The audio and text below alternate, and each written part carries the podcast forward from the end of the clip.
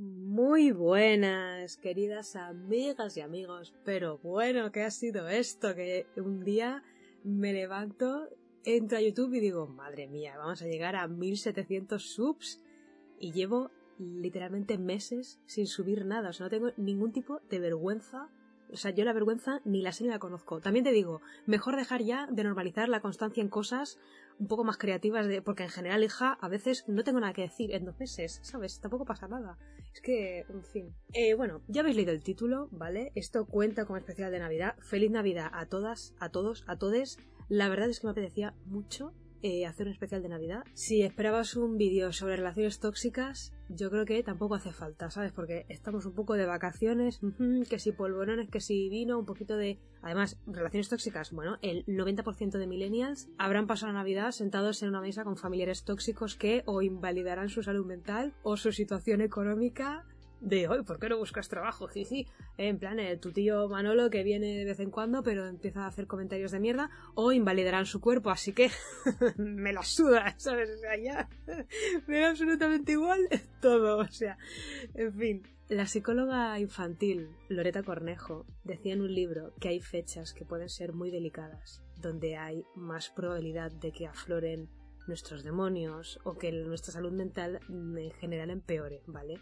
Las fechas más frecuentes son, en primer lugar, los cumpleaños y en segundo lugar, la Navidad. Porque en Navidad es normal hacer una especie de balance del año, comprobar que no has cumplido ni media unidad de propósitos de año nuevo que te habías marcado, ¿sabes?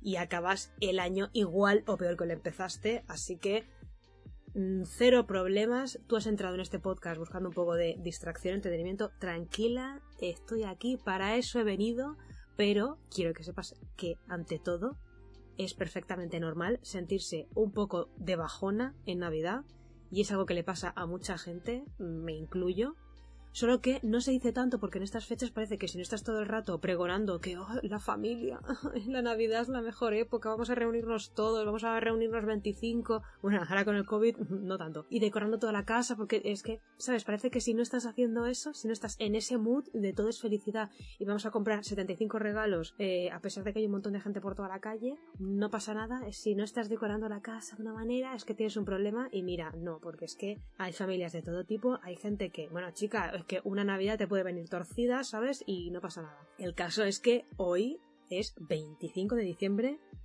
He dicho, bueno, ¿qué mejor manera hay de pasar la Navidad, de hacer un especial de Navidad, que contar story times a mis queridas suscriptoras y a mis queridas oyentas y oyentes, que sé que también hay oyentes. Bueno, yo me he dicho, ¿qué mejor, qué mejor ocasión hay que hoy para contar story times, pero no anécdotas cualquiera de jajaja, qué gracioso. No, yo vengo aquí a por todas. Yo vengo aquí a contaros cosas de vergüenza ajena. De vergüenza ajena y así, pues mira, os distraigo un poco mientras estáis haciendo vuestras cosas, dibujando, limpiando, ordenando, lo que sea. A mí es que los story times tengo que decir que es de mis contenidos favoritos de todo YouTube. yo cuando voy a YouTube y veo un story time nuevo de, no sé, 25 minutos, es que me da la vida, porque los story times cuanto más largos mejor. Ahora cuando esto me queda una cosa bíblica, o sea, una cosa eterna, y tengo que recordar por todas partes, pero bueno, yo intentaré que esto salga un poco así, hija, natural, como si estuviéramos haciendo la sobremesa aquí con los polvorones y con un poco de turrón y un poco de mazapanes. Eh, por cierto, podemos dejar de, podemos normalizar que los mazapanes están malos. Mando este mensaje. Podemos dejar de hacer como que los mazapanes están buenos. Podemos dejar de fingir todos. Ya está, ya puse, perdonad, es que tenía que decir esto.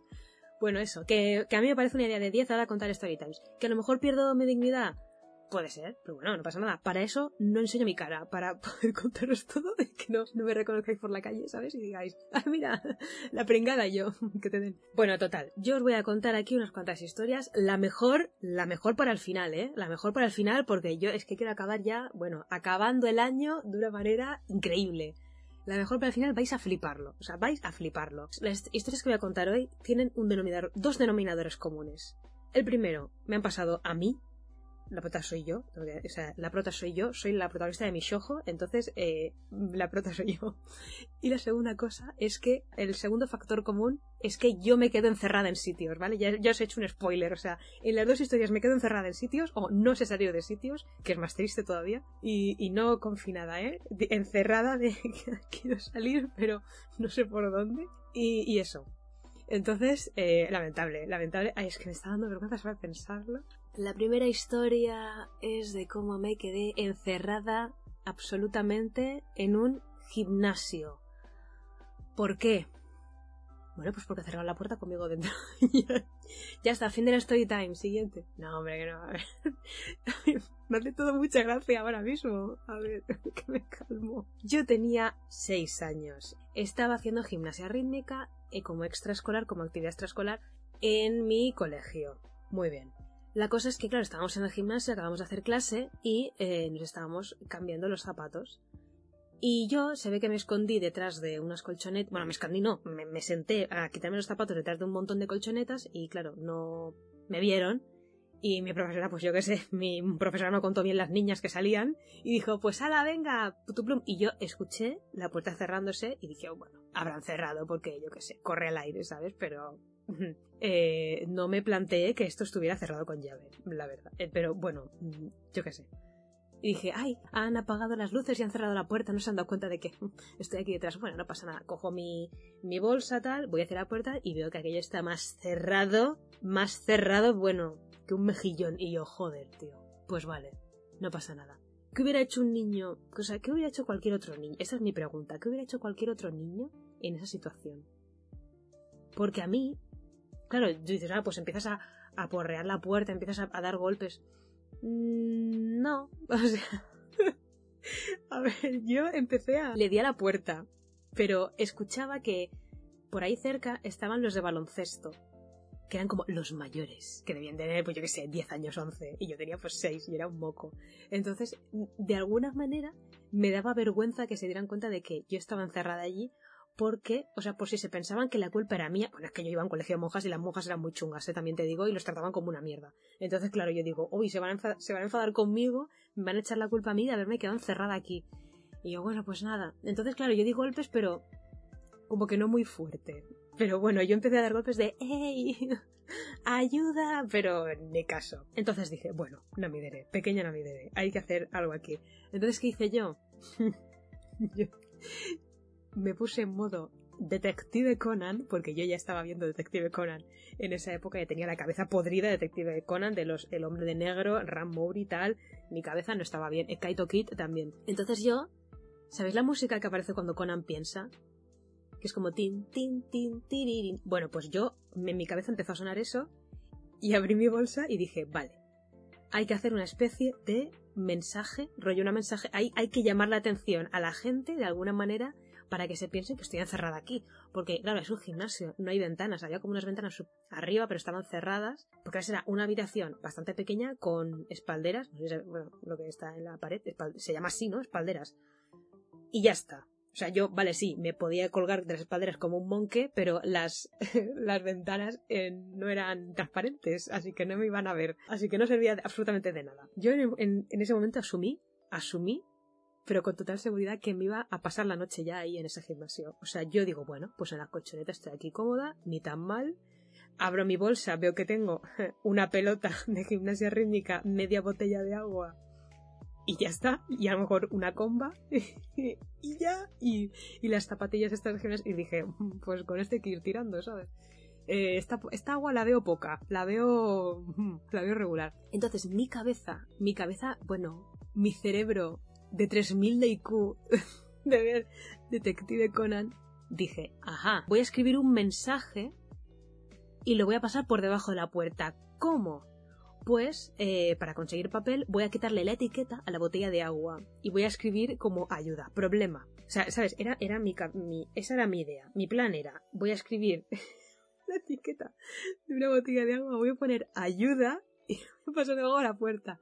No tenía boli, no tenía nada. Entonces creo que lo intenté hacer con la uña, con algo que encontré por el suelo. Bueno, un desastre. Ahí no se podía ni escribir nada. Entonces dije, bueno, pues voy a pasar igualmente la etiqueta por debajo de la puerta por si a alguien le parece sospechoso.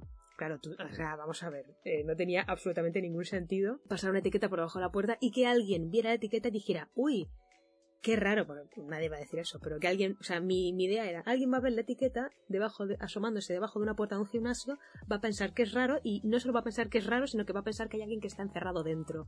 Así que yo súper convencida. Pero os juro, os juro que yo estaba pensando, ¿qué haría con Anedogawa. ¿Qué haría en este momento? Porque con Anedogawa, bueno, puede haber, puede pillar tres asesinos, yo puedo salir de ese gimnasio, ¿sabes? Bueno, total, ¿qué pasó? Pues pasó algo más realista, que es que yo estuve esperando con cara de seta en mi... o sea, la sensación que yo tuve fue que a lo mejor eso estuve una hora y media, pero realmente debieron ser 20 minutos.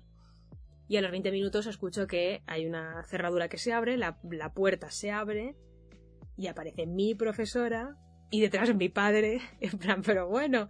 Y yo, y, y mi profesora le dijo algo así a mi padre como, ¡ay! Estaba aquí y yo, sí, y me puse a llorar muchísimo. Y la profesora me dijo, ay, qué valiente has sido, no has llorado hasta el final. Y yo, bueno, puedo llorar antes, ¿sabes? No tiene nada que ver, pero bueno, señora, déjeme, déjeme que me has dejado aquí dentro, coño. Y me acuerdo perfectamente que me dijo, esto ya tienes una anécdota para contar a tus nietos. Tal cual me dijo esto, ¿eh? Y yo, mmm... pues mira, no señora, de hecho, voy a crear un canal de YouTube que se llama Namitere y se lo voy a contar a tu Nada, a mí lo que me hace gracia, lo que más gracia me hace de esta historia es que yo en ningún momento me planteé que a lo mejor mi padre, que me tenía que recoger, se pudiera dar cuenta, ¿sabes? De mm, han salido todas las niñas menos mi hija y que mi padre me fuera a recoger. no sé. O sea, tenía toda la lógica que mi padre sospechase que yo no estaba ahí que me buscase, ¿sabes? Es, en fin, yo qué sé. Yo no sabía si mi padre se iba a dar cuenta o no. O incluso yo creo que pensaba que tardaría muchísimo más en encontrarme. No sé por qué. Cuando tampoco es como, ¿sabes? A lo mejor se pensarían, ay, se ha perdido por toda la instalación. No, yo estaba ahí. Y bueno, y ahora que hemos acabado de contar mi encierro lamentable en un gimnasio, vamos a, vamos a contar eh, un encierro. Es que encierro me suena como a lo, que hacen los toros, o sea, el encierro es lo de San Fermín. Yo digo, pues bueno, estar atrapada, atrapada en un cine. Atrapada y bueno, la historia, esta historia es muy fuerte. Me da mucha vergüenza contarla. Y me pasó ya con 20, 20 largos, ¿eh? 21, 22, no me acuerdo. La historia de cómo intenté salir del cine y no pude, que eso es lo peor, porque en el gimnasio me quedé exacta, o sea, en el gimnasio yo me quedé absolutamente encerrada y conseguí salir porque alguien me encontró. Vale, lo del cine ya es muy fuerte porque no conseguí salir del cine. La cosa es, Estamos en el año 2014-2015, mm, aprox, no sé, yo tengo veintipico, estamos en... Yo estoy haciendo la carrera, psicología, la mejor carrera. Las la mejores salidas laborales, ya no. Pero bueno, psicología a tope. Y yo fui con unos colegas que estudiaban economía. ¿Qué hacía yo ahí? Buena pregunta. Fui con unos colegas a ver la película de El Lobo de Wall Street. El Lobo de Wall Street es una película muy larga, eh, y es una mierda, ¿vale? Es una mierda, que sí que es una crítica, etcétera. Es que me da igual. Me da igual porque eh, los directores hacen películas de personajes intentando que sean una crítica a los mismos y la gente se los toma como ejemplo de oh puto amo, mentalidad de tiburón, Leonardo DiCaprio, no sé qué. Mira, me da una pereza esto, es que, uff. Entonces, claro, es como lo que ha pasado en. Yo leí, o me han contado que esto pasó también en Nomadland que cuando se estrenó Nomadland, la intención de la película era hacer una, como una crítica o, ver lo crudo y lo triste de la realidad de, pues, de vivir una caravana y de eh, cagar en un cubo, básicamente. Y la gente, ¡buah! ¡Qué bucólico, ¿no? Huir de la ciudad, mm, influencer, que es como, a ver, no estáis entendiendo la película. Bueno, pues yo creo que nadie de ese cine entendió muy bien el tema de eh, Lobo Wall Street. Y ya está. Eh, si el Wall Street es vuestra peli favorita, eh, bueno, ya me jodería que fuera tu peli favorita, ya me jodería, no pasa nada. Dejas un dislike y procedes a irte, no pasa nada. Pero yo de, este burro no me bajo, es que no, no abro debate, ¿sabes? O sea, el meme ese de, de David Lynch diciendo que Dios es gay y le dicen, elabora eso y dice, no, pues tal cual, yo no voy a elaborar más, no voy a dar más argumentos de por qué es una peli de mierda. Os digo que peli para que veáis porque yo me quise ir del cine, ¿vale? Porque yo me quería ir de esa mierda. La cosa es que el cine estaba muy, muy lleno, estaba a reventar. ¿Por qué? Porque era la fiesta del cine, que la fiesta del cine, por si no lo sabéis, que simplemente hay unos días donde el cine está más barato. Y en, España, en el resto del mundo no lo sé. Y entonces, claro, era como un poco la novedad. Y además íbamos entre semana de, wow, venga, tal, vamos a ir. Y claro, muchas, muchas películas se llenaban ya muy rápido, se agotaban las entradas muy rápido porque todo el mundo iba al cine. Vale, pues yo dije, bueno, pues venga, luego al stream, no sé qué. Tres horas la peli, ¿eh? Tres horas, que digo, uff, tres horas. solo aguanto yo con Harry Potter tres horas, ¿eh? Pero bueno, venga, vale. Llega un momento, yo estoy viendo esa peli los dos minutos de, peli, yo ya dije, igual mm, yo no soy el público esta igual esta peli no es para mí, pero vale. Llega a mitad de la peli y digo, ¿yo? yo una hora y media más aquí no aguanto. Entonces yo tenía pis, lo cual es verdad. yo en ese momento digo, bueno, aprovecho que tengo pis para decir, hey chicos, voy al baño y desaparezco. Hago bombita de humo y desaparezco y acabo ahí sentada. Y que ya sé que muchas escenas se han convertido en memes, no sé qué. La escena de Matthew McConaughey diciendo de... esa, eso, eso, es lo más hetero que he visto, me da, me da repelús. Bueno, pues yo ya me quería ir de allí. Además, también te digo, la escena esa, donde Leo DiCaprio se arrastra, porque está drogado y se arrastra, una escena muy larga que se arrastra hacia el coche. ¿No sabéis lo que es? Yo ver una, o sea, yo estaba viendo en la pantalla una persona drogada que lo estaba pasando mal y se estaba arrastrando hacia un coche. ¿Os podéis creer que todo el cine, todo el cine riéndose? Y yo, mmm, ¿este es vuestro sentido del humor? Una persona arrastrada, porque, bueno, da igual, vamos a dejarlo. Total, que yo me quería ir de allí. Entonces dije, bueno, gente, es que no acabo nunca. Dije, bueno, gente, eh, me voy al baño. Problema. Yo aquí pequé un poco de, de, provinciana, de como lo quieras llamar, porque yo estudiaba en una ciudad que no es la mía, ¿vale? Yo soy de Mallorca. Y era la primera vez que yo pisaba ese cine de Valencia. Que tú dirás, en Mallorca no hay cines. Sí, hija, sí, pero no iguales, ¿vale? No iguales. En, en Mallorca hay muchos cines que tú entras por un sitio y sales por otro hay sitios donde, eh, pues eso, entras por arriba y sales por abajo, entras por una puerta y luego sales por otra, porque la gente, para que la gente no vuelva al mismo sitio y luego esté eternamente viendo pelis. A mí me sorprendió que en ese cine se entrase por arriba, o sea, por, por, la, por la fila más alta, digamos. Entonces, yo pensé, ah, pues mi lógica me dice que para salir del cine tengo que ir hacia abajo, hacia el lado de la pantalla, o sea, bajar todas las filas de asientos, llegar hasta la pantalla y luego, porque yo veía que había como un, como un giro, o sea, había camino, ¿vale? No era pantalla y ya está, sino que yo veía que había camino en los lados y dije, vale, perfecto, pues seguramente tendremos que salir por allí. No sé, ahora cuando me decís, hay muchos cines de Valencia donde esto pasa, bueno, hija, pues yo qué sé.